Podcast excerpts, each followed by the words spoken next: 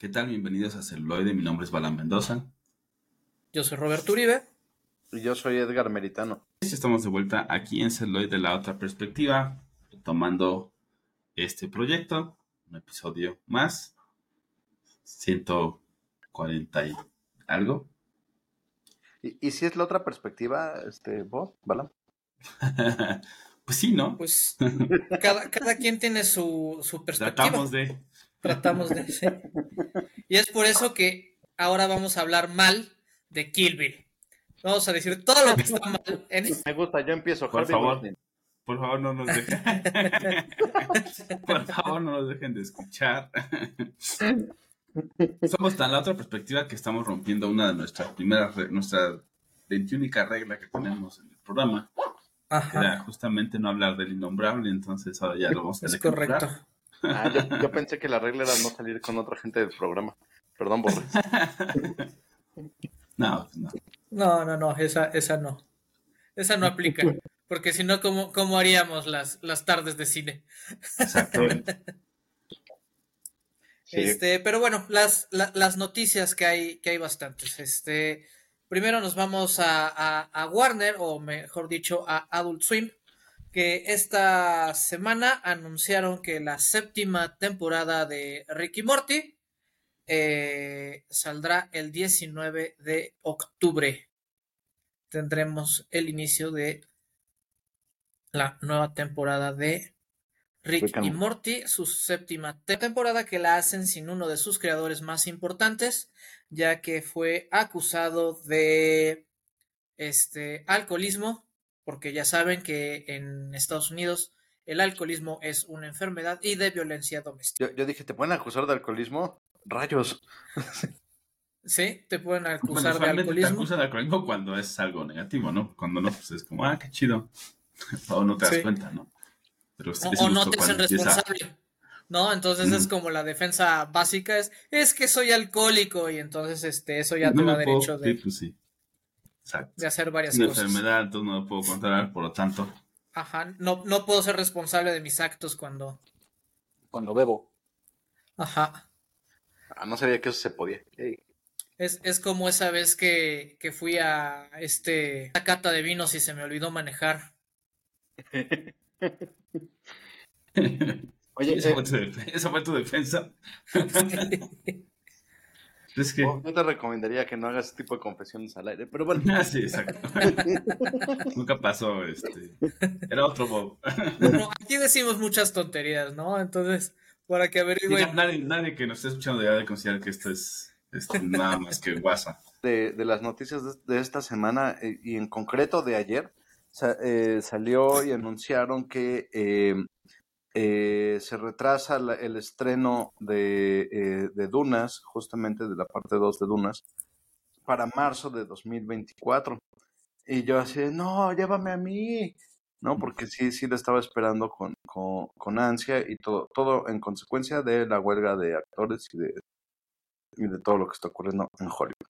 Eso si no se extiende la huelga, digo, porque los productores no tienen ganas de negociar. No se les ha visto mucho. De hecho, hay, hay imágenes que hasta les cortaron los árboles de afuera de los estudios para que no tengan sombra. ¿No tengan sombrita? No manches. no tengan sombrita, o sea, eso es, eso es maldad, güey. de, cáncer en la piel, güey. porque además la gente es como, güey, por todos lados es como, güey, ¿por qué no simplemente hablas con ellos, cabrón? No, pero es mi varo, güey, o sea, no mames. Mi varo, así que corten los árboles y, que sufran el sol. Verga, el, el sol californiano, que por cierto no, no es amable, ¿no? O sea, sí hace un calor chido. Sí, no, no, no. ¿No? ¿No? Sí, sigue siendo desierto, güey. Sigue siendo desierto per se. Exacto. Ahora, respeto lo true evil, ¿no? El, el, el, este. Así, el, el lawful evil de, de, O sea, eso, eso lo respeto, ¿no? Es como, ahora, qué compromiso con la maldad, ¿no? sí, esas cosas. Ah, lo respetaría si fuera un juego, güey. Pero no mames, va a ser impacto. Es como, no, güey. De estar en desacuerdo con usted, Doc. en este caso, fue un juego de mesa. Es como, wow, güey, sí te, lo creo, pero que compren árboles parece como, güey, no mames, cámara, ¿no? No, es que claramente Civil Corp Productions, la que está, la que está ahí atrás. no mames. Está atrás. Es, correcto. Because we don't care. Sí. sí. y pues bueno, este, ahora quien, quien alzó la voz fue la esposa de Bruce Willis, ya que lamentablemente el actor ha perdido contacto con la realidad debido a su enfermedad y que ya necesita asistencia las 24 horas que ha dejado de, reconocer a, la gente y que para ella ha sido muy difícil estar al lado de una persona así. Digo, tiene todo el derecho de decir yo ya no quiero, necesita ayuda, pero lo que salta a relucir es porque se estaba haciendo promoción a la película este, de Inspectables o Los Indestructibles 4 y justamente parte de la polémica de, de lo que iba a pasar, no sé si vayan a conservar las escenas o no, es que por la enfermedad de Bruce Willis, se iba a hacer de manera digital usando inteligencia artificial. O sea, todo el, el, epítome de la, de la huelga iba a ser... Iba a ser Ajá, todo el combo. Todo el combo iba, iba a ser expuesto en la de Inspectables 4. No sé cómo llamarlo. Mm, mm, extraña, tan distópica, ¿no? O sea, bueno, ojalá le, le, le, paguen por el uso de la imagen de su esposo. Este, el, otro que ya no puede ni, ni reconocerse a sí mismo. Qué terrible. ¿no? O sea, sí, sí es una, un, un, caso muy, también bastante evil, por cierto, ¿no?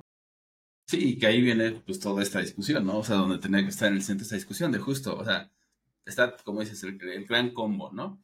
Está el actor vivo, pero ya tiene problemas de, de salud mental que no le permite ni siquiera defender, ¿no? Esos derechos, es como... Exacto. Ah, entonces, de bueno, quién sabe que haya firmado en su momento, pero cómo lo defiende. Consciente en su momento, o sea, no, tú que la enfermedad está empezando, pues sí le firmas, ¿no? Y dices, oye, que salga, que se haga.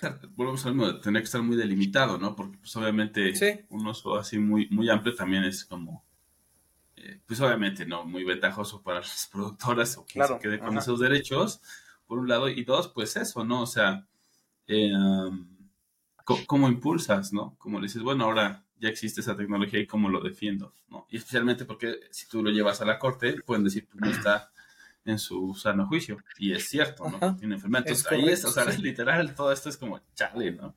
Volvemos al tema evil de, pues no deberían existir este tipo de cosas, ¿no? no solo en ningún lado, ¿no? Entonces... No, y, y, además lo maligno eh, que también implica que el, el actor y la, y la esposa están diciendo como, bueno, además de todo esto, eh, ella necesita ayuda porque tiene un paciente con condiciones sumamente especiales.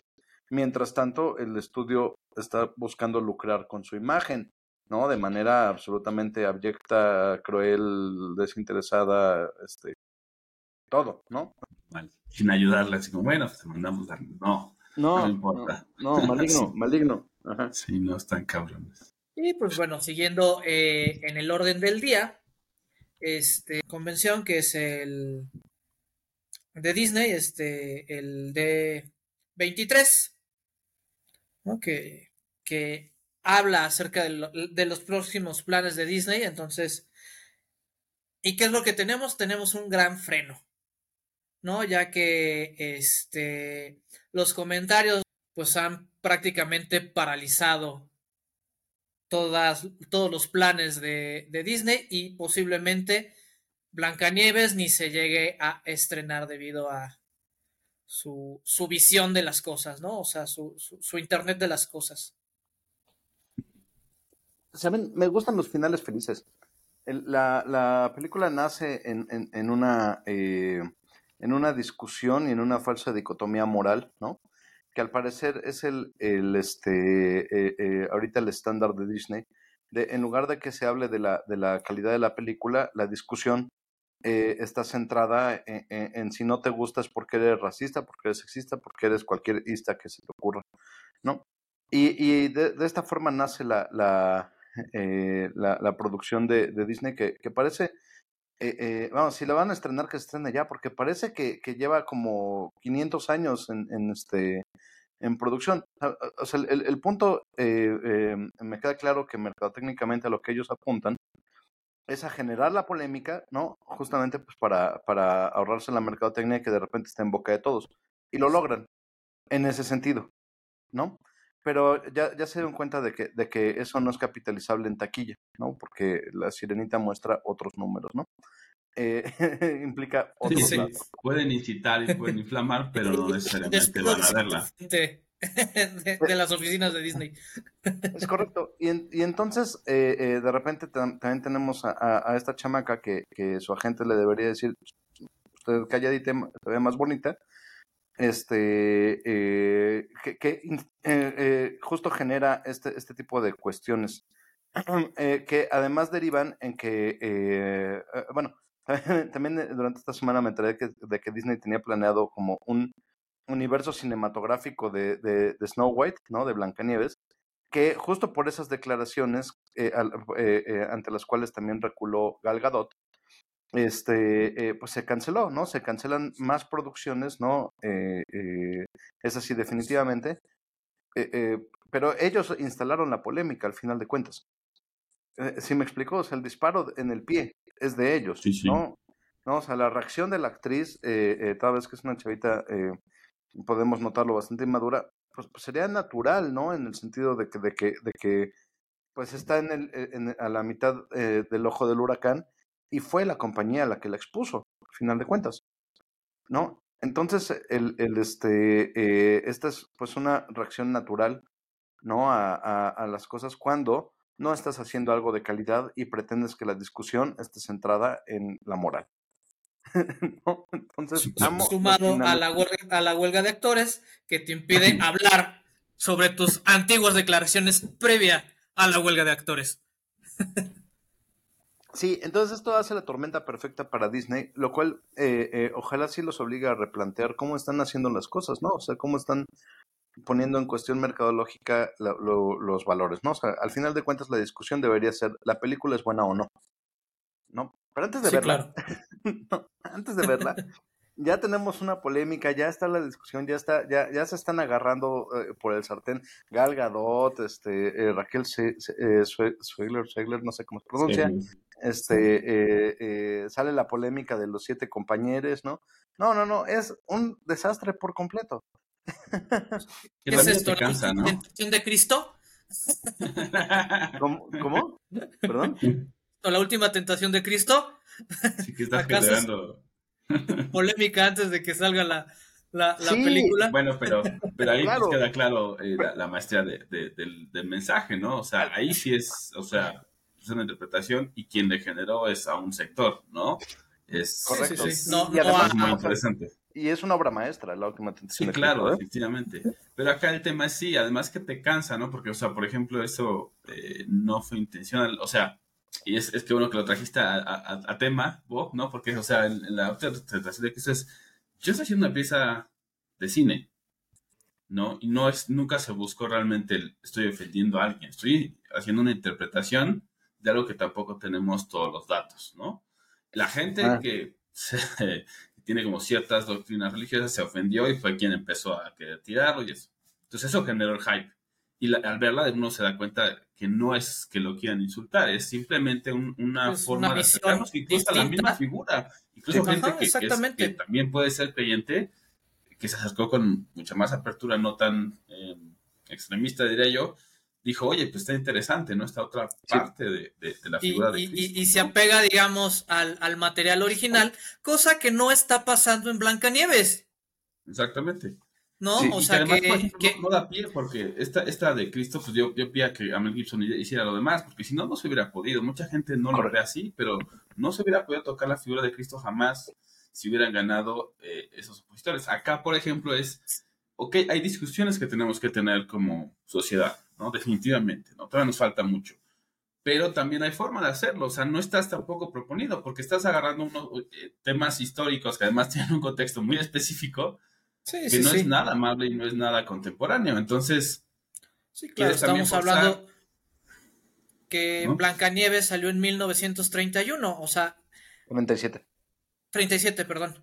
Entonces estamos hablando de, de- de que prácticamente Estados Unidos está saliendo de su depresión y estamos entrando a la Primera Guerra Mundial, o sea, estamos a, la, apertura de la, de la segunda, perdón.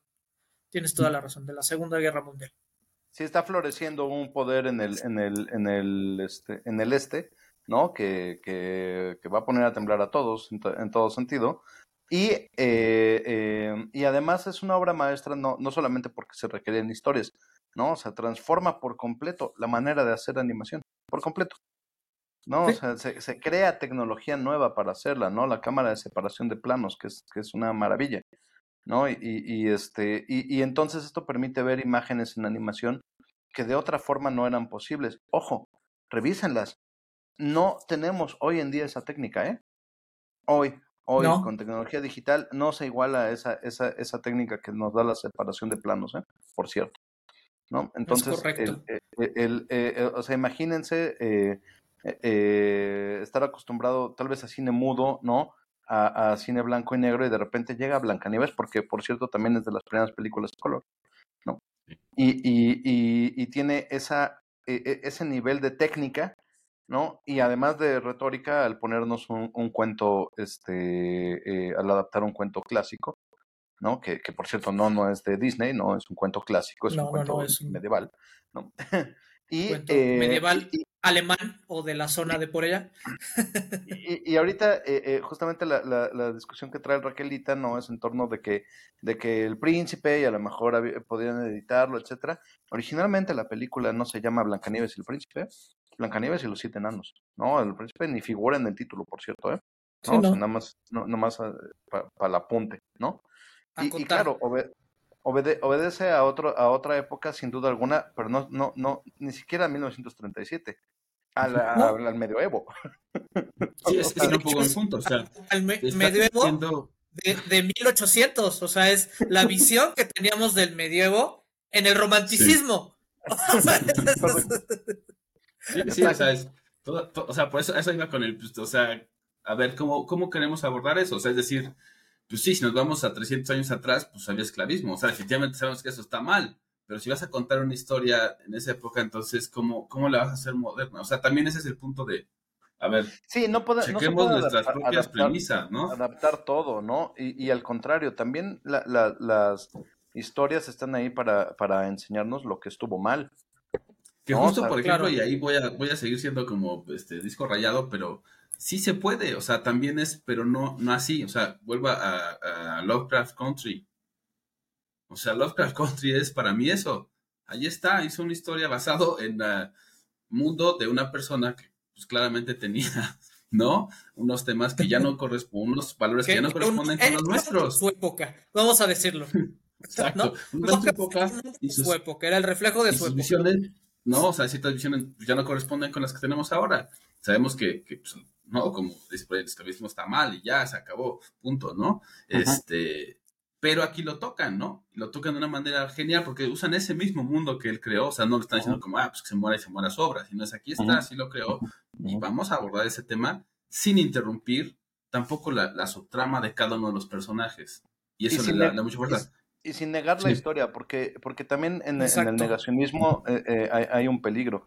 Eh, y por ejemplo, lo, lo, podemos notar en la, en la serie de entrevista con el vampiro, donde Louis, eh, eh, que en, su momento y en la novela, ¿no? Es dueño de una plantación y por supuesto tiene esclavos.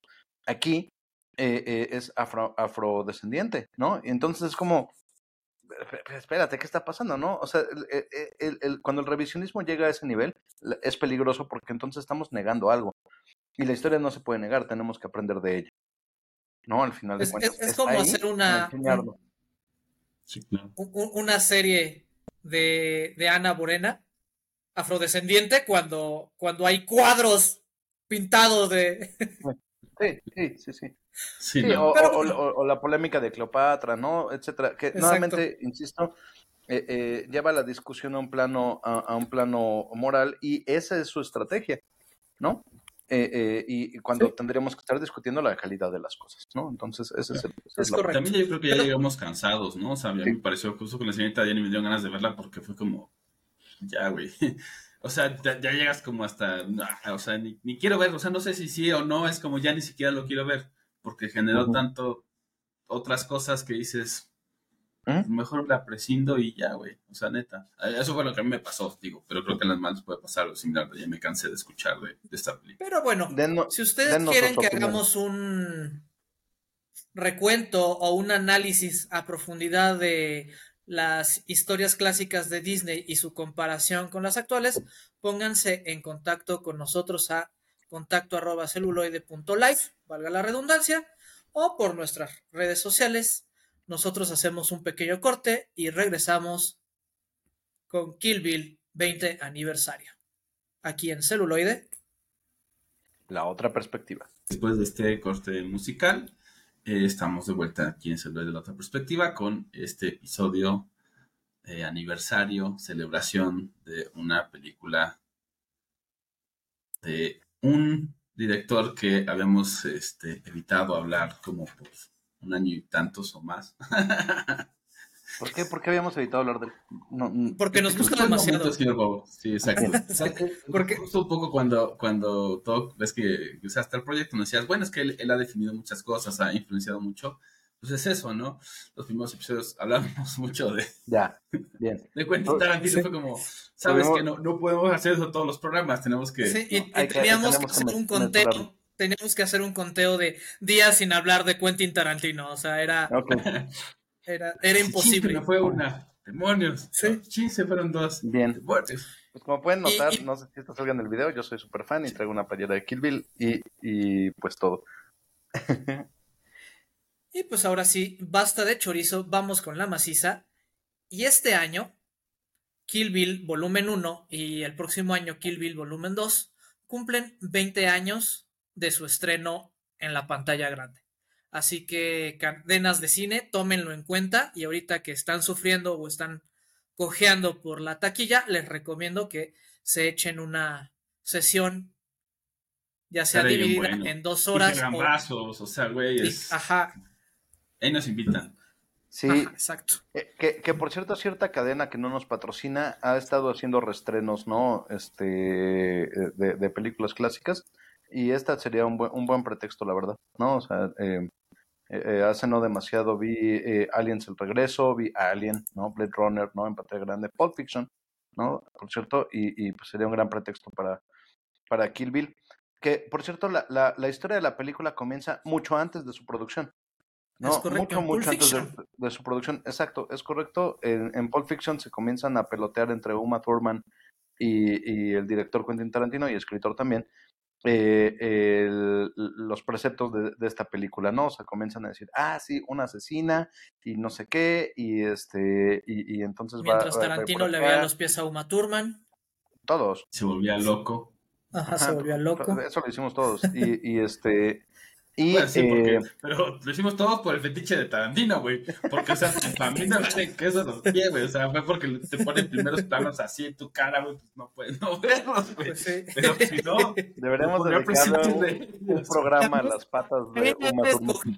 O sea, así como- sí, o sea, no tomaría el, primer- el- o sea, no, no tomaría el primer plano de, de pies, pero tal vez un, un- un segundo, un tercer plano, sí, sí lo acepto. No, yo sí. Yo sí, y, sin ningún empacho. Y este y, bueno, justamente este, durante, durante esta la grabación de Pulp Fiction, y no solo eso, también en el guion, ¿no? Porque está contenido, eh, eh, Uma Thurman dentro de Pulp Fiction habla de una, de que ella fue eh, actriz en un programa piloto de eh, una serie que iba a hablar de unas asesinas.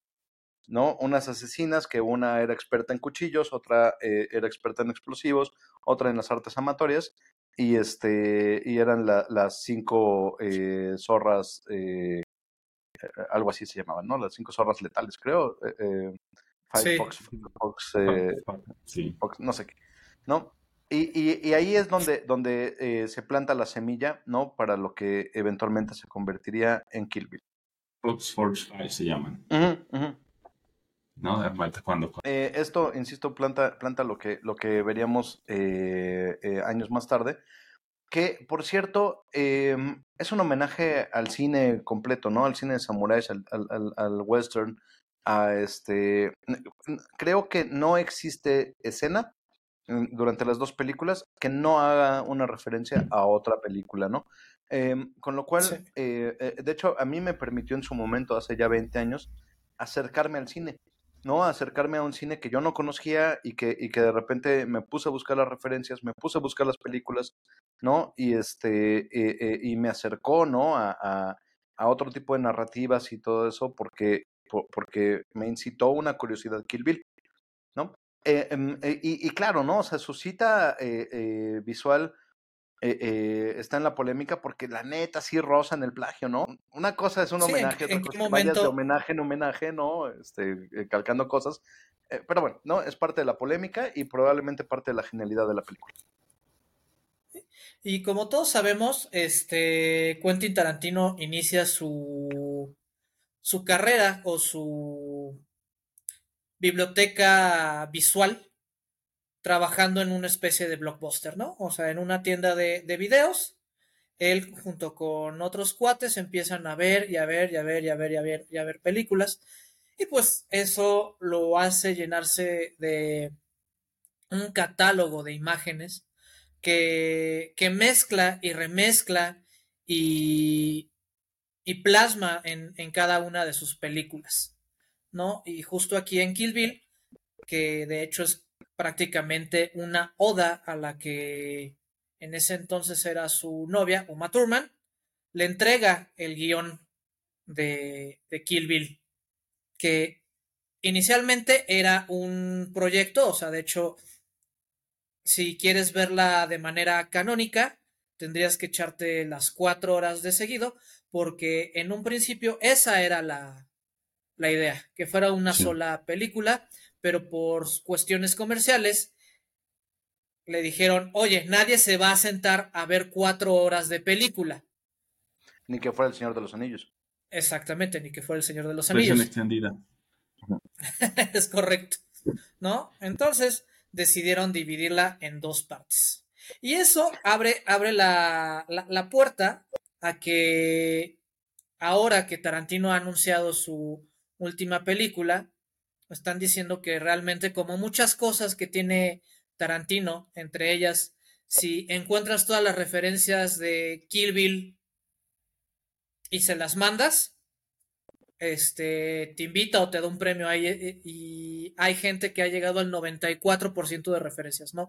No se ha llegado hasta el momento, después de 20 años, a encontrar todas las referencias o parábolas que hace del cine de samuráis y cine de westerns. Y la otra es que realmente esta no va a ser la décima película de Tarantino, sino va a ser la novena. Entonces nos va a entregar todavía otras dos películas. Y una de ellas, con la hija de Uma Thurman, quiere ponerle Kill Bill 3.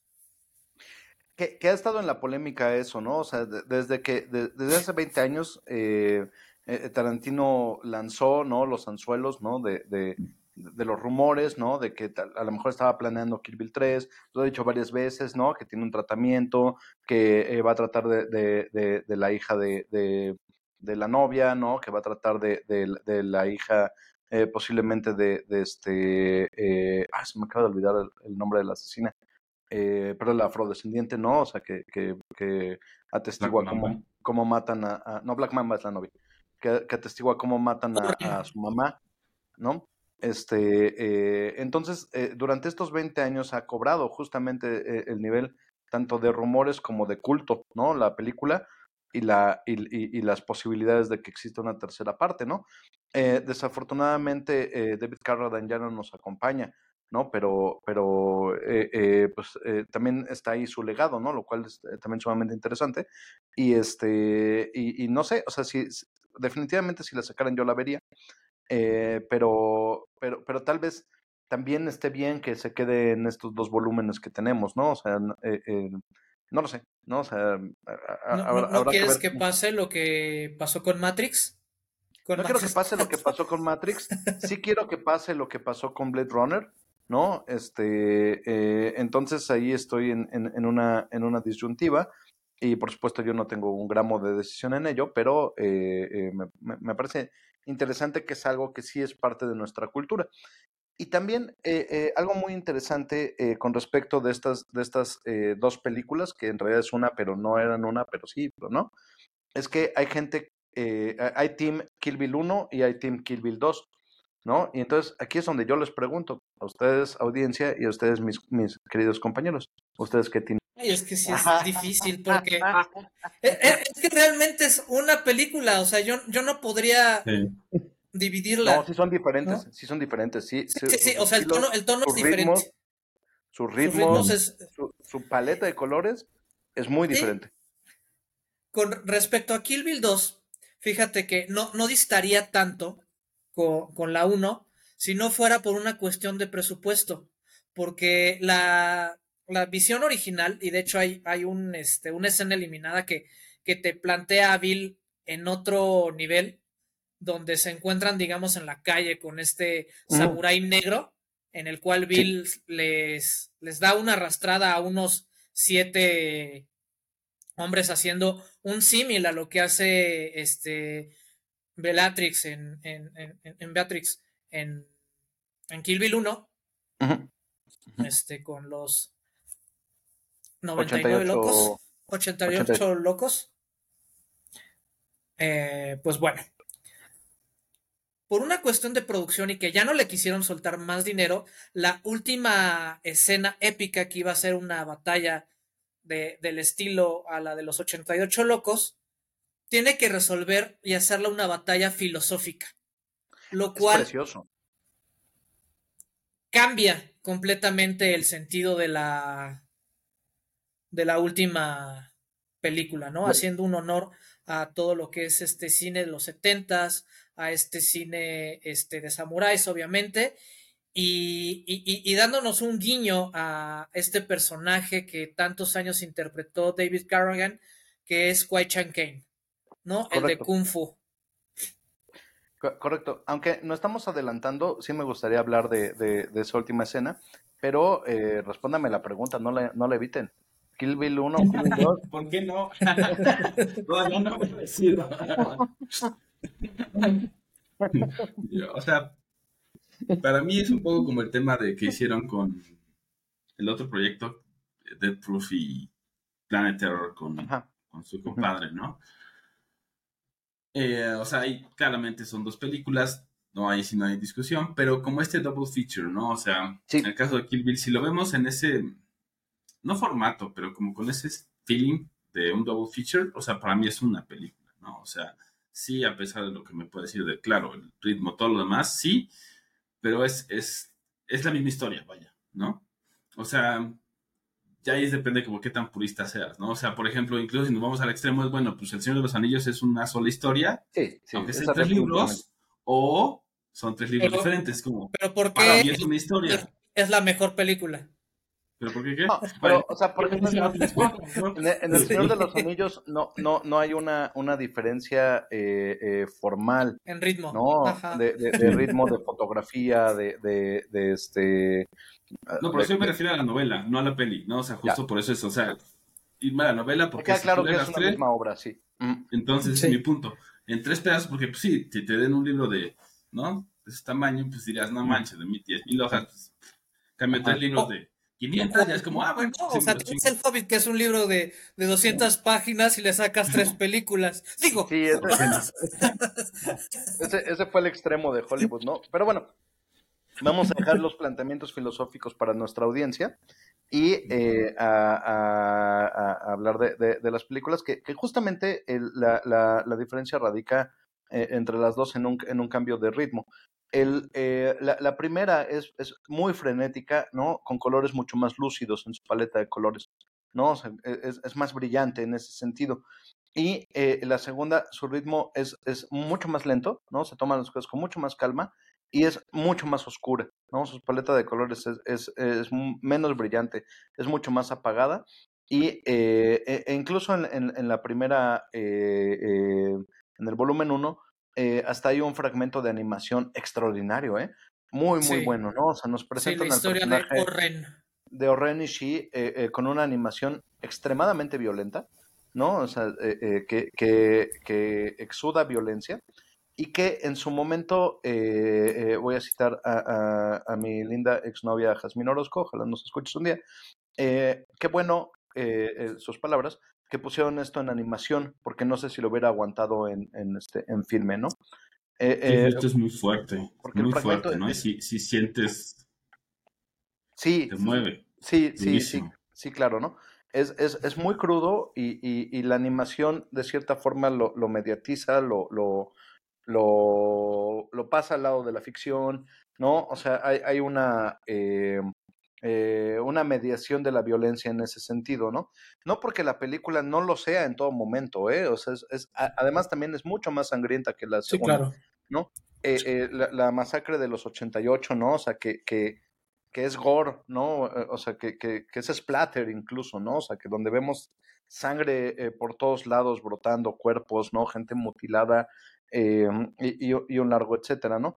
Em, entonces, eh, insisto, ¿no? O sea, la, la, las películas sí, sí tienen una diferencia, sí las podemos entender como la misma obra, pero sí están separadas eh, en cuanto a su, a su sintaxis, pues, ¿no? O sea, sí hay una, una diferencia de cómo te están contando ambas historias, que a lo mejor tiene que ver con el presupuesto, sin duda, ¿no? Pero el resultado sí es diferente, sí, te, sí tenemos productos diferentes, ¿no? Y eh, la gran mayoría de, del, del Kill Bill 1, eh, del Team Kill Bill 1 que conozco, eh, su decisión es por ritmo, ¿no? Porque la, la, segunda les parece una película más aburrida, ¿no? En, de la gente que conozco, ¿no? Y no es que lo sea, es que ciertamente es la, que es la, más western. La, o sea, es Kill Bill 2 es más western. Correcto. Sí, Kill Bill 2 es un, es un western eh, mucho más formalista en ese sentido y la primera es una película de, de, de samuráis y una película de caratazos. De, de eh, que, que, tiene más que ver con los lenguajes, eh, por ejemplo, del anime, ¿no? De samuráis, que con las películas de samuráis que, que son más westerns. Ajá. uh -huh. ¿No? Entonces, pues, bueno. eh, esa es como la, como la entrada, pues, ¿no? Como la discusión. Hacemos un pequeño corte y regresamos con la discusión y más acerca de los 20 años de Kill Bill. Aquí en celuloide. La otra perspectiva. No, borra, no te vayas. Estamos de vuelta aquí en celuloide, la otra perspectiva, con eh, los 20 años, conmemorando los 20 años de esta película de Kill Bill, volumen 1, por supuesto. Así que esperen que el otro año hagamos también de todo Kill Bill otra vez, pero pues conmemorando el segundo volumen. ¿Ven como si no? son dos películas?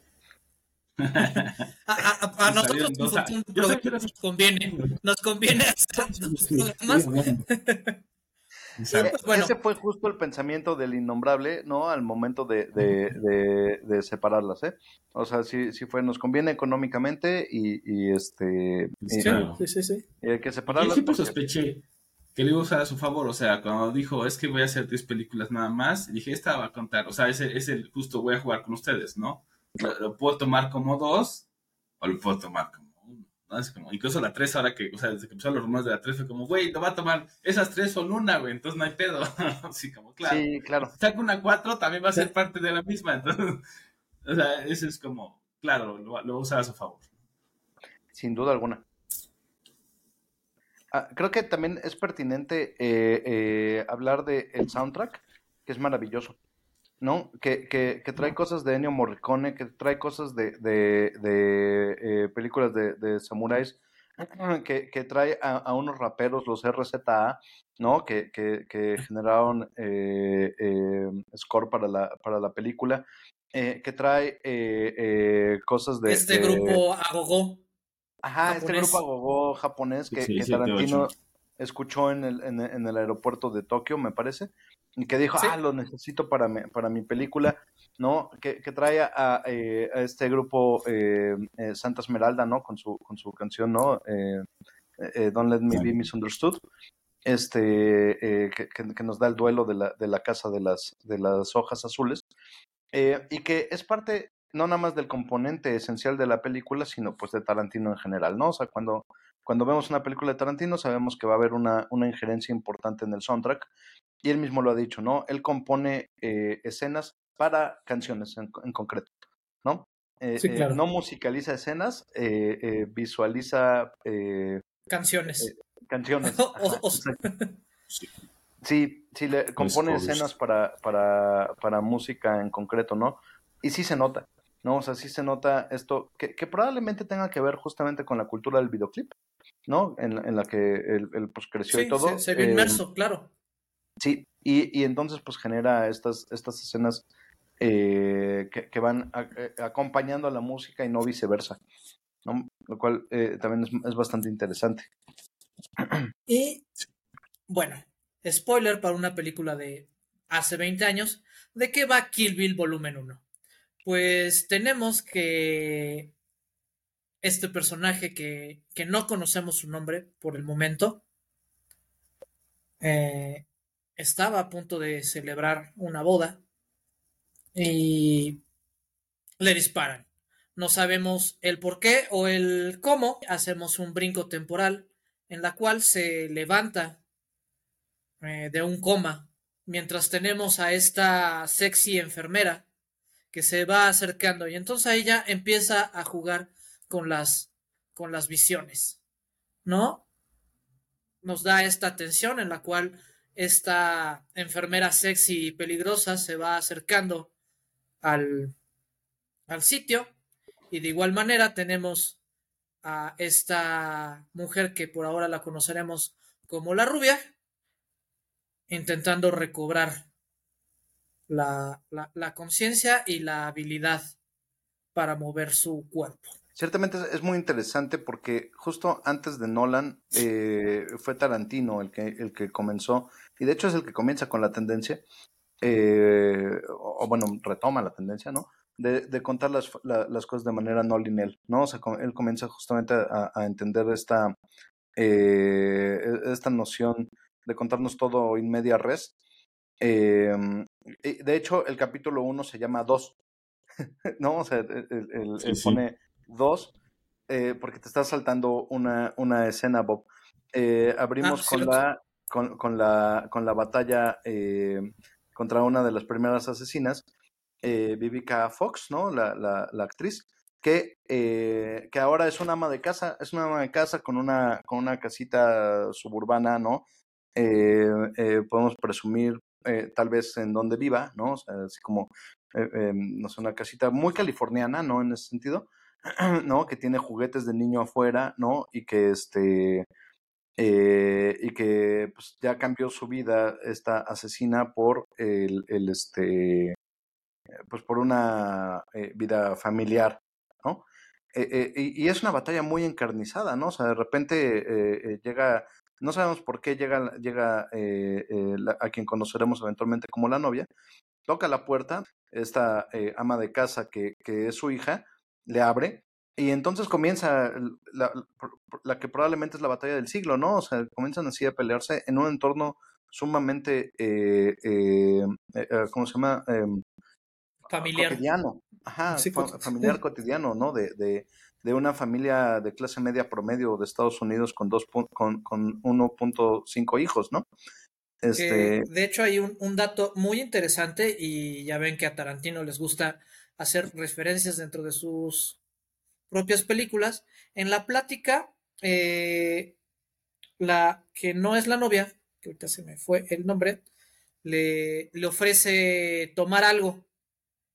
Y ella le acepta tomar café sin azúcar y con, con leche, que es igual como Mr. Wolf en Pulp Fiction o como Mr. White, que los dos son como referencias al mismo personaje. Claro, y, y, y, parte de lo interesante de esta escena es que el, eh, estamos a la mitad de esta batalla encarnizada, se están dando con todo, literalmente está con el tubo, ¿no? Este, dentro, dentro de esta casa y de repente llega la niña. Y entonces no, nosotros eh, como espectadores y, y, todo, nos rompe el ritmo por completo, ¿no? O sea, están ellas sangradas, hay vidrios por todos lados, ¿no? Eh, eh, está, está, pasando un desmadre, así, sí, un, un, un, un, desmadre. La mirada de, de la, de, de, de, la asesina, ¿no? Con The Bride y le dice, o sea, no le dice nada, nomás la otra entiende, ¿no? Y entonces guardan los cuchillos y es así como que, ay, hola, llegaste temprano, ¿no? Tratando. Sí, no pasa nada, todo no, relax. Sí. Todo relax, ¿no? Al día.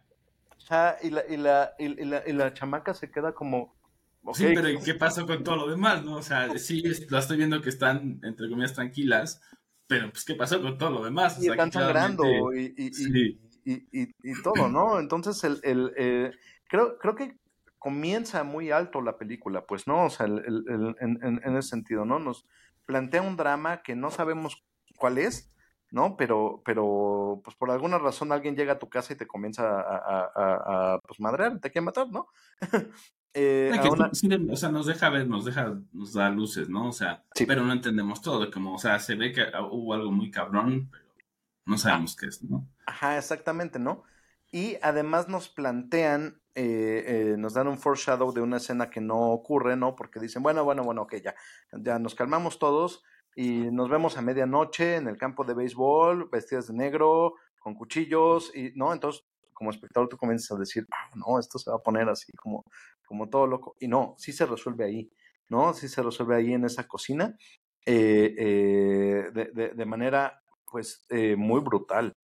¿no? Muy, muy brutal, ¿no? O sea, sí tenemos una resolución que además no esperamos. Nuevamente, e, el, el ritmo juega mucho con nosotros porque nos lleva de, de, una batalla muy visceral, muy cercana, ¿no? A vamos a tomarnos un café de amiguis, a una resolución que nadie esperaba, ¿no? Eh, eh, eh, creo que ahí comienza la maestría de esta película y probablemente su leyenda. Pues bien, bien este, instrumentados, ¿no? Todas estas partes, tanto en esta batalla como en la siguiente batalla épica que es la de los 88, pero o sea, sí, sí, sí llevó tiempo, ¿no? O sea, te das cuenta que sí les llevó tiempo en que salían las cosas de esta manera porque sí se nota en, el producto final, ¿no? No, es, o sea, no es fácil tampoco este que vayas viendo todos estos efectos que también lo, incluyen, no es parte de la brutalidad del director. Desde la mesita de, de la entrada, o sea, cómo todo se va destruyendo, ¿no? Y que dejas los restos ahí para que veas el, los hoyos en los gabinetes de la cocina, ¿no? Etcétera. Y, de ahí ya pasamos al flashback que, que, indicas, Bob, ¿no? Que, donde ya nos están explicando qué ocurrió. De hecho, incluso con voz en off, ¿no? O sea, no, no, nos, este, no, nos van platicando de, de esta boda de, eh, interrumpida de estos asesinos, ¿no? Que, que llegan a cargarse a la novia, entendemos por qué se llama la novia, ¿no? Eh, y, y, además nos dan otra escena muy brutal donde ella está en coma y uno de los enfermeros, eh, eh, pues, uh, no sé cómo llamarlo, eh, prostituye, renta, eh, no, pues abusa, y, abusa, y viola, abusa y, viola, ¿no? De ella. Ajá. ¿no? Se, se, entiende que él también abusa y viola. Sí, o sea, de, de, de, los pacientes que están en coma, ¿no? Y entonces, pues tiene clientes y le dice, a ver, esta no sé qué, esta no sé cuánto, y, y, dale, ¿no? Y entonces ahí a la mitad de, de, este, de esta violación, despierta la, la, la, la, novia cargándose pues, al, al, tanto al violador como, como al otro, ¿no? Como al, al, al que... Sí, como al, agresor, al, como al, al proxeneta. Al proxeneta, ¿no? Este, eh, eh, eh también en, en una eh, escena brutal por completo, ¿eh? No, no, hay otra palabra, ¿no? O sea, sí. es, es, de una violencia que probablemente ya no eh, veamos en el cine hoy en día. Que, que al final satiriza, ¿no? Porque tomando en cuenta cómo es este hombre, encuentra su camioneta y resulta ser este el, el, el pussy. El pussy wagon, ¿no? O sea, eh, Ajá, el pussy que, wagon. Que, que, además. Y es así eh, como de, güey, es obvio, güey. O sea, es alguien que se dedica. Sí, sí que, no, no. Tiene ese, que, que, los escrúpulos, pues sí. Que vemos la enfermedad hasta en el, en el, en, en el carro que maneja, ¿no? O sea, lo, lo, lo creepy y lo, y lo, este, eh, eh, ni siquiera tengo adjetivos, adjetivos ¿no? Sí, no, es que no, no, no. nivel de enfermedad al que llega, ¿no? Sí. ¿No? sí. Y, y, vamos, ¿no? Al final de cuentas, esto, eh, eh, todo, todo, esto que estamos hablando pone una nota muy alta, ¿no? En, en, en, el ritmo de la película y en el nivel de violencia. Eh, eh, que, que, ya nos presentaron y en el que vamos a ver. De ahí ya, de ahí ya no nos bajan, sino pues justo sí, al contrario, arriba, ¿no? ¿no? No, Nos mantienen y este justamente empieza esta, esta lista, ¿no? La cual empieza a tachar como los objetivos, los cuales nos va llevando de, del pasado al presente, al, al futuro que para este entonces Tarantino ya tenía muy marcado el, el, cómo le gusta contar historias sin duda alguna. No nada más él, eh, creo que definió una década con su, con su manera de contar historias, ¿eh? ¿no? O sea, su influencia va a otros directores, a otros, a, otras circunstancias, a otros momentos, ¿no? Para entender las cosas de manera tarantinesca, ¿no? Definitivamente él, eh, definió los noventas y parte de los dos miles, ¿eh? Y pues vamos, vamos a hacer un corte más y regresamos con más sobre Kill Bill volumen 1 aquí en celuloide. La otra perspectiva. Y estamos de vuelta aquí en celuloide, la otra perspectiva, con este recorrido a los 20 años de Kill Bill. Entonces, eh, pues hablando del director, por supuesto, hablando de su obra y de las referencias. Em, pues en eso, estamos ahora. Em, pues bueno, el camino del héroe es, muy interesante, ¿no? Porque The Bride tiene que, para cumplir su venganza y, su, eh, y su hit list, eh, tiene que, además obtener un arma especial, ¿no? Con lo cual va justo con el maestro de, de, Bill, quien además es un forjador de, de, espadas legendario, porque si no, no se puede enfrentar a su siguiente objetivo, de la cual también nos cuentan un flashback y ya hablamos un poco de él. Su flashback está contado en animación, ¿no? Y es la brutal y, y, y, terrible asesina Orenishi, quien ha tomado el bajo mundo de, de, Japón eh, eh, por la fuerza, literalmente, ¿no? O sea, lo, lo, ha tomado. Eh, además, es en, en, una sociedad sumamente patriarcal como, como Japón y como su yakuza, ¿no? tenemos a esta, a esta mujer que, que, toma las cosas en sus manos, ¿no? y, y, establece los puntos de una manera muy, muy concreta, ¿no? Es, alguien que, que tiene eh, ascendencia norteamericana, china y japonesa. Eh, y entonces ella implica que, que, pueden discutir cualquier cosa con ella, platicarla, que está abierta a nuevas ideas y, a nuevas circunstancias, excepto su ascendencia. ¿no? Ese, es un punto que no está dispuesta ni siquiera a hablar ni a negociar, ¿no? Eh, y lo va a hacer y a defender de una manera absolutamente brutal, ¿no? Esta es Orenishi, eh, eh, que, me parece un gran personaje extraordinario. Y nuevamente, insisto, ¿no? Nos cuenta la, la, eh, su historia en animación que es también absolutamente brutal. Tarantino quería que, que el personaje fuera puramente japonés, por así decirlo, o sea, que fuera de, de nacionalidad japonesa, poniendo previos este, a cánones actuales del cine, de que únicamente un japonés puede interpretar papeles de japonés y de ese tipo, para que se vea representado en... Y ahora ya, va a ser mi, mi Oren, para después ver lo desperdiciada que está en Shazam 2, ¿no? sí. Sí, ya sé. bueno, eh, eh, Sí, creo que no, no nos metamos en eso, ¿no? El punto es no, que... No, no, turbio, sí. Pero qué bien haces, creo que el setting, ¿no? De, ir poniendo justo el tema de Onishi, ¿no? De, bueno, dónde viene. Sí. Creo que también por eso sí el impacto de su historia, o sea, también de... Em, si lo vemos en, justo en los westerns y toda esta parte, ¿no? Clásica, es eso, ¿no? De, pues, vaya, si lo ponemos eh, en esos términos, es un hombre duro, eh, eh, se forjó, ¿no? Sin duda alguna. Pasado. Entonces, en este caso es lo mismo. O una mujer dura como ella, pues se forjó por su pasado, ¿no? O sea, no le fue fácil y tuvo que demostrar que era la más letal, la más, ¿no? Entonces, eso, eso pone todo el stage para justo, digo, no vamos a llegar todavía a, la escena final, pero a ese enfrentamiento, o sea, te va poniendo la mesa para. Para, sí, va sembrando la, semilla y además, insisto, ¿no? O sea, creo que brutal va a ser la palabra eh, eh, del día. Eh, podemos hacer un, un, drinking game, porque al final de cuentas, el, flashback animado que nos cuentan nos, nos, narra cómo eh, la familia de, de Orenishi fue asesinada enfrente de ella mientras ella era una niña por eh, eh, un señor Yakuza. Entonces ella juró venganza como, como, como se puede comprender. En su momento. ¿no? En su momento. Pero creo que lo, lo, lo más violento de la, de la, de la escena y de, y, de, y de, la película está en lo siguiente, ¿no? Inmediatamente te dicen, su venganza vino rápido porque el jefe del Yakuza era pederasta. Oh, ¿No? O sea, e, es... es sí. sí. ¿No? Eh, eh, brutal, ¿no? Por completo, insisto, ¿no? Creo que es la palabra. un golpe en la cara, o sea. Eh, y, es, ¿no? es, puestísimo, ¿no? O sea, es, es, es, es, prácticamente griego el asunto. Claro, ¿no? Y entonces tenemos esta escena que, que, que, que es así como, ¿qué está pasando? Donde, donde el, el jefe del Yakuza está con, con, la, con, la niña y ella lo, lo, lo degüella.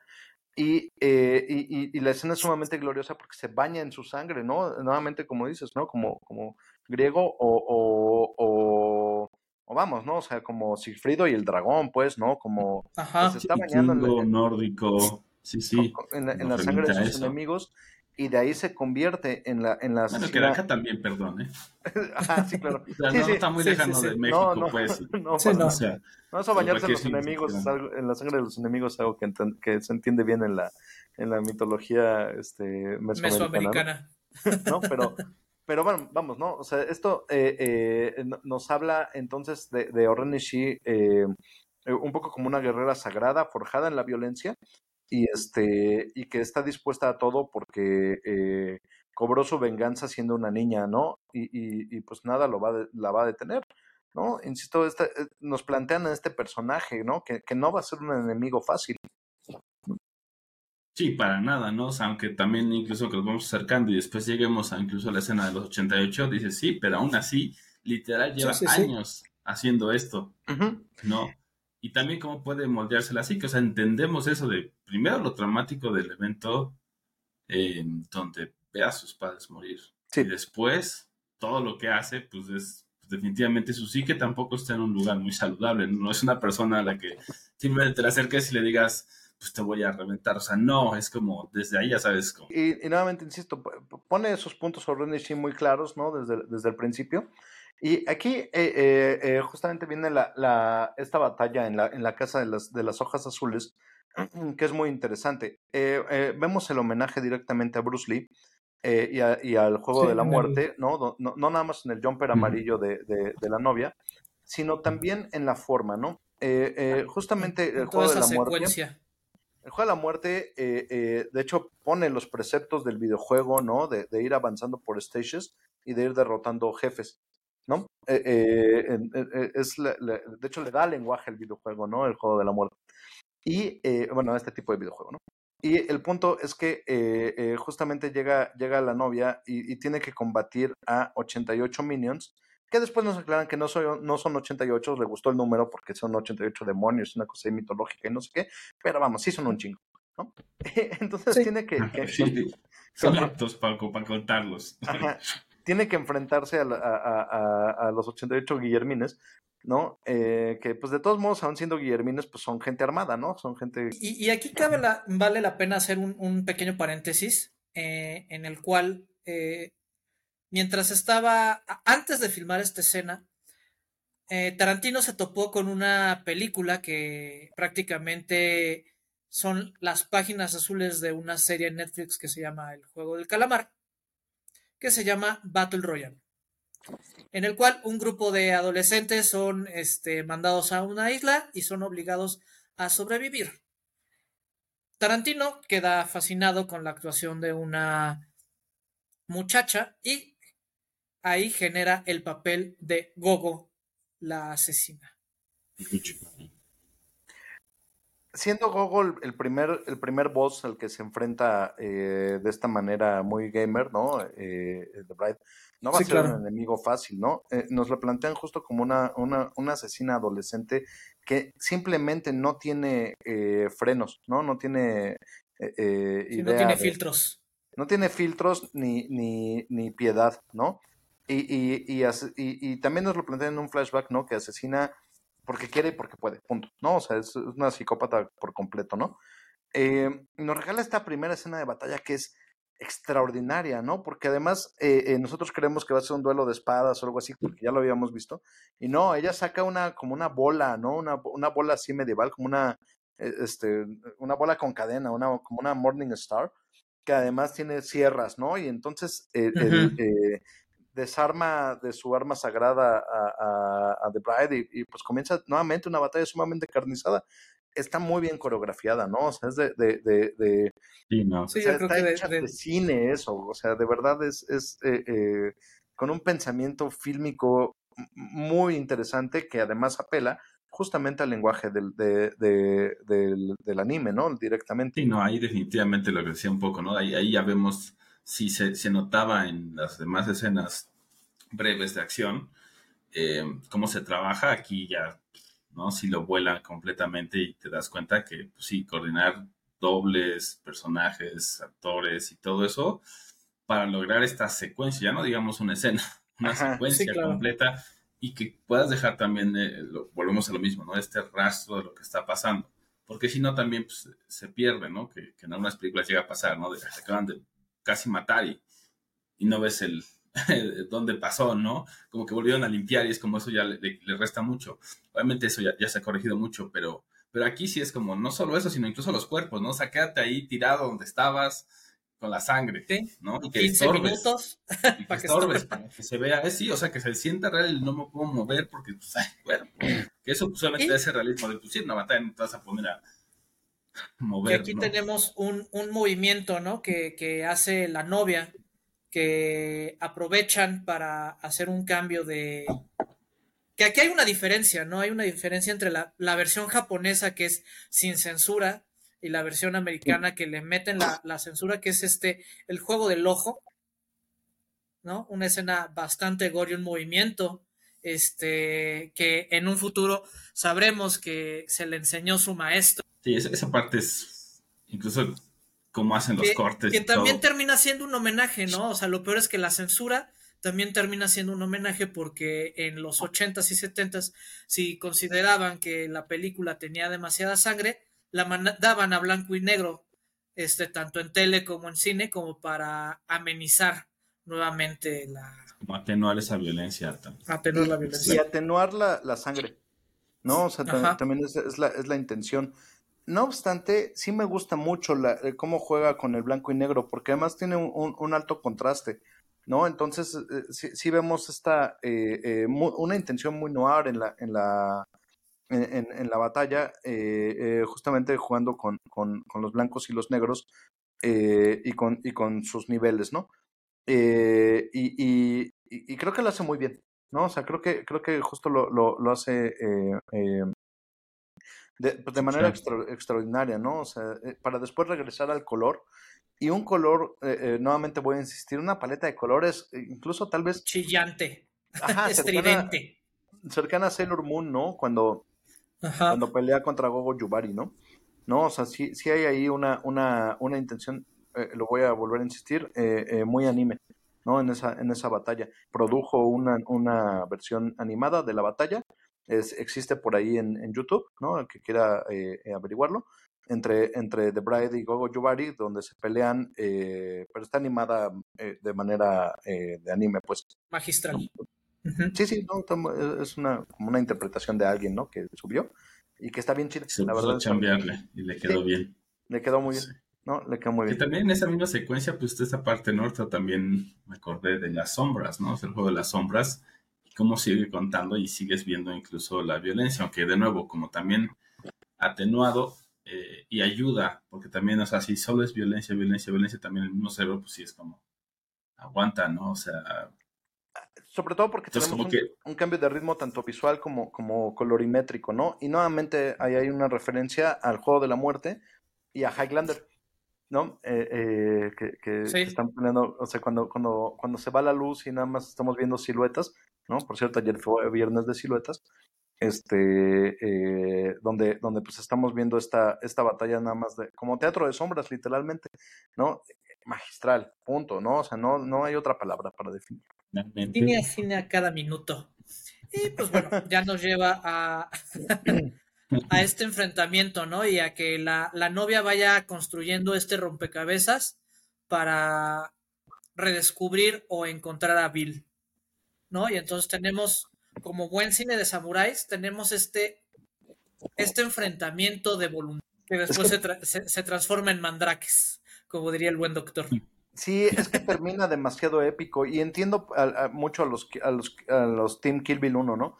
La, toda la película es un crescendo, ¿no? O sea, va, va, va subiendo, va subiendo, va subiendo y como buen cine de samuráis y como buen cine western, termina en un, en un duelo final épico, ¿no? Gigantesco. Eh, eh, incluso cambiamos de paleta de colores nuevamente y, y para eh, estar en un paisaje nevado, que justamente aquí Orenishi y la, y la propia escena hace referencia a Lady Snow White. Lady Snow White. No, creo que sí se llama así, que es una, una película de una samurái, ¿no? Una mujer samurái, ¿no? Que eh, en este caso la, la cita es eh, Orenishi y que justamente pelea en un, en un paisaje nevado. Eh, el, el, el, punto es que la, la, eh, la, composición de la escena es de verdad bellísima, ¿no? Porque ella, Orenishi también está vestida en un kimono blanco, lo cual nos da idea de su, de, de, de como ya lo vimos, ¿no? En, en, el flashback, pues es una guerrera sagrada al final de cuentas, ¿no? O sea, es una guerrera que fue bautizada en el calor de la batalla eh, en el calor de la venganza y con la sangre de sus enemigos, ¿no? Entonces esto eh, se demuestra en, en, en, en, este vestuario eh, prístino y, y, y, muy tradicional japonés, ¿no? Que además, insisto, en el, con el color blanco y la, y la propia escena también la apoya, ¿no? Son sus dominios, ella tiene la, la, la vara alta, eh, ella no ha sido lastimada, no se tuvo que enfrentar a una serie de, de, de, de minions. No cansada tampoco. Y, y el subboss. Y, y, y, la otra llega, llega cansada, llega herida, ¿no? Llega lastimada, ¿no? Eh, nuevamente, insisto, cumpliendo con el camino del héroe. Y tenemos este, este espacio inmaculado, ¿no? En la cual se, se, se rodean de nieve, simplemente con un pequeño toque rojo se define todo, ¿no? Después de toda la, la, sangre que vimos, ahora es prácticamente nada más es como un, un acento.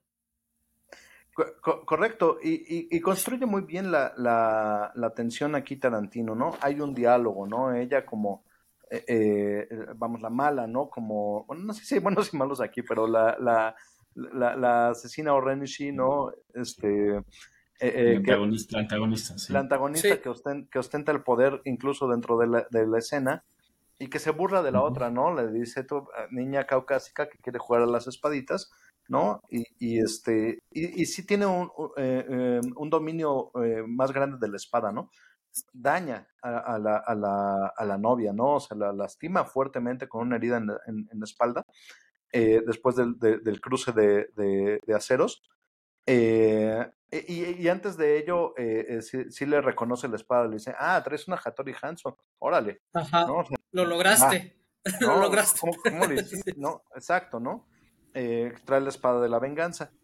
Y eh, tira, logra tirar a la novia y, y esta se recompone eh, se vuelve a poner de pie, ganándose el respeto y el honor de la otra, ¿no? Hay, hay, la vuelve a reconocer y dice, o sea, después de burlarse de ella anteriormente, ahora sí dice, ah, ok. Dice decir, ok. No, Va, sí, sí, eres una guerrera, chido, sí, ¿no? Si hay con uh, queso las quesadillas, pues ahora vamos en serio, ¿no? Exactamente, ¿no? El, eh, el, la, la, la, resolución, como bien dices, Bob, es, es simplemente eh, brutal, genial, extraordinaria y termina muy alto, ¿no? O sea, termina con un tajo de, de, de, de la novia, vemos un manchón de sangre en la, en la nieve, ¿no? Eh, eh, alguien, alguien salió herido y la siguiente toma es gloriosa, ¿no? Justo en la pose en la que eh, Orenishi Comienza, se consagró, sí. se consagró como la asesina cobrando su venganza, ¿no? Es una pose como, como, como muy gloriosa, ¿no? Con los brazos abiertos y la toma vista desde abajo. Así termina su tajo eh, eh, la novia eh, volteando hacia arriba, ¿no? Eh, mientras, mientras la otra le dice, ah, espera, sí, sí, es una Hattori Hanzo, ¿no? Sí, eres una gran guerrera. Se podría cerrar este tipo de, de historias, ¿no? Y pues, culminando. Tarantino. Que, Al igual que, nosotros estamos culminando esta sección y regresamos para las recomendaciones. Sí, es, ya estamos de vuelta aquí para las recomendaciones de esta semana que tienen para nuestros escuchas, además de que vean Kill Bill volumen 1 al menos. Sí, yo, yo, sabía que no íbamos a, a, tratar las dos, lo sabía, ¿no? Entonces. No puede, es que es demasiado. Sí puede. escuchar el otro es que año, comercialmente este... nos conviene hacer dos programas en lugar de uno. Hay que invitar a los grandes, entonces. Yo, yo vi la. la Productores la... de Hollywood, patrocínenos. Ah, no, que no suelten lana, ¿verdad? No, ahorita ni, nos van a venir a cortar los árboles, güey. De la colonia, cabrón. Sí. No, Va, van, van, a con mi alcaldesa, que de por sí no toma las mejores decisiones de toda la Ciudad de México. Sí, no, no, no. Si, si vemos Coyoacán Pelón, güey, ya sabemos qué pasó. Yo, no vivo en Coyoacán. Bueno, yo, tampoco me refería a Balam, ¿no? Pero, pero... Sí, yo. Pero, que es de los únicos pulmones y lo quieren mochar, ¿no? Parece. Vamos, a lo mejor de las recomendaciones, no nos metamos en aguas turbias. yo, yo vi la película de Háblame y es extraordinaria. Es una producción eh, australiana eh, eh, de, de, horror, ¿no? que em, eh, varios de sus actores son primeros actores, no porque son adolescentes, pero el ancla de la película es eh, Miranda Otto, eh, a quien recordaremos como pues la, la ejecutora del Nazgûl, ¿no? De, el rey brujo de Angmar, ¿no? Diciéndole, yo no soy un hombre, ¿no? Em, ella es como la, la, mamá de, de, uno de estos adolescentes y, y sí se nota, ¿no? Las tablas y la, y la presencia de, la, de, de, de, la señora, eh, de la Shield Maiden of Rohan, ¿no? O sea, porque sí le da una, una buena presencia en la película. insisto, es, es, el ancla, el nombre grande de la película, aunque ella no es la protagonista, ¿no? y, con respecto a sus directores que, que, se dedicaban a hacer como bromas en la calle, ¿no? O sea, de, de ese tipo de terror. Entonces los traen, traen tablas de efectos prácticos, traen, o sea, como de ritmos lo hace muy bien. Es una gran película. Me, parece que, el horror, eh, eh, vamos, tiene muchas aristas y, muchos subgéneros y todo, pero entre más eh, cotidiano es mejor, ¿no? Entre más esté en las leyendas, entre más esté en, el en el este en, el imaginario del espectador como algo, algo que te puede pasar a ti. me parece como spoilers, la, la, película se trata de un grupo de adolescentes que trae una como mano de yeso o de, o de algo, ¿no? Que, y, tienen un juego, ¿no? Donde dice, si la tienes que agarrar y decir, háblame, ¿no? Y entonces, pues, pues, pues ven cosas, ¿no? Eh, y se desenvuelve de una manera extraordinaria. Insisto, no voy a decir más, eh, eh, nada más les, este, les voy a decir que véanla, porque, porque sí, sí tiene escenas de horror puro y sí, sí, así como, ¡ay, cabrón! ¿no? Entonces, pues sí, chequen. Sí. sí, sí, sí. Yo les voy a recomendar uno de, de las películas en la cual Tarantino le pidió a Uma Thurman que viera para hacer el personaje de la novia y me refiero a la película El asesino de John Woo. Ya en algún momento en este programa hemos hablado de la, de la aventura de la, de la vida y obra de John Woo y uno de sus hitos es El asesino. Así que vayan. Por mi parte, yo les recomiendo la película de San Yuro de 1962, donde pues también eh, pueden ver este tipo de enfrentamientos, eh, duelos que primero son filosóficos y después ya son físicos, hacen los mandraques espada samurai, entonces definitivamente eh, muy recomendable en este, como en este feeling de Kirby. Meses enteros hablando de las películas a las que hace referencia a Kirby, Entonces. Este, Dedicarle una o dos tesis, porque económicamente sale mejor hacer dos tesis. Claro, por supuesto, puede, ser su tesis de maestría y de doctorado, ¿no? O, algo así. No, no, hay que, hay, que, hay que pensar esto de manera práctica. Mente de tiburón, banda. Sí. bueno, pues yo fui la versión afilada por Hattori Sanso, Hanso de Roberto Uribe. Yo fui la versión en anime de Edgar Meritano. Y yo fui la versión en jumpsuit amarillo de Balan Mendoza. Gracias y hasta la próxima.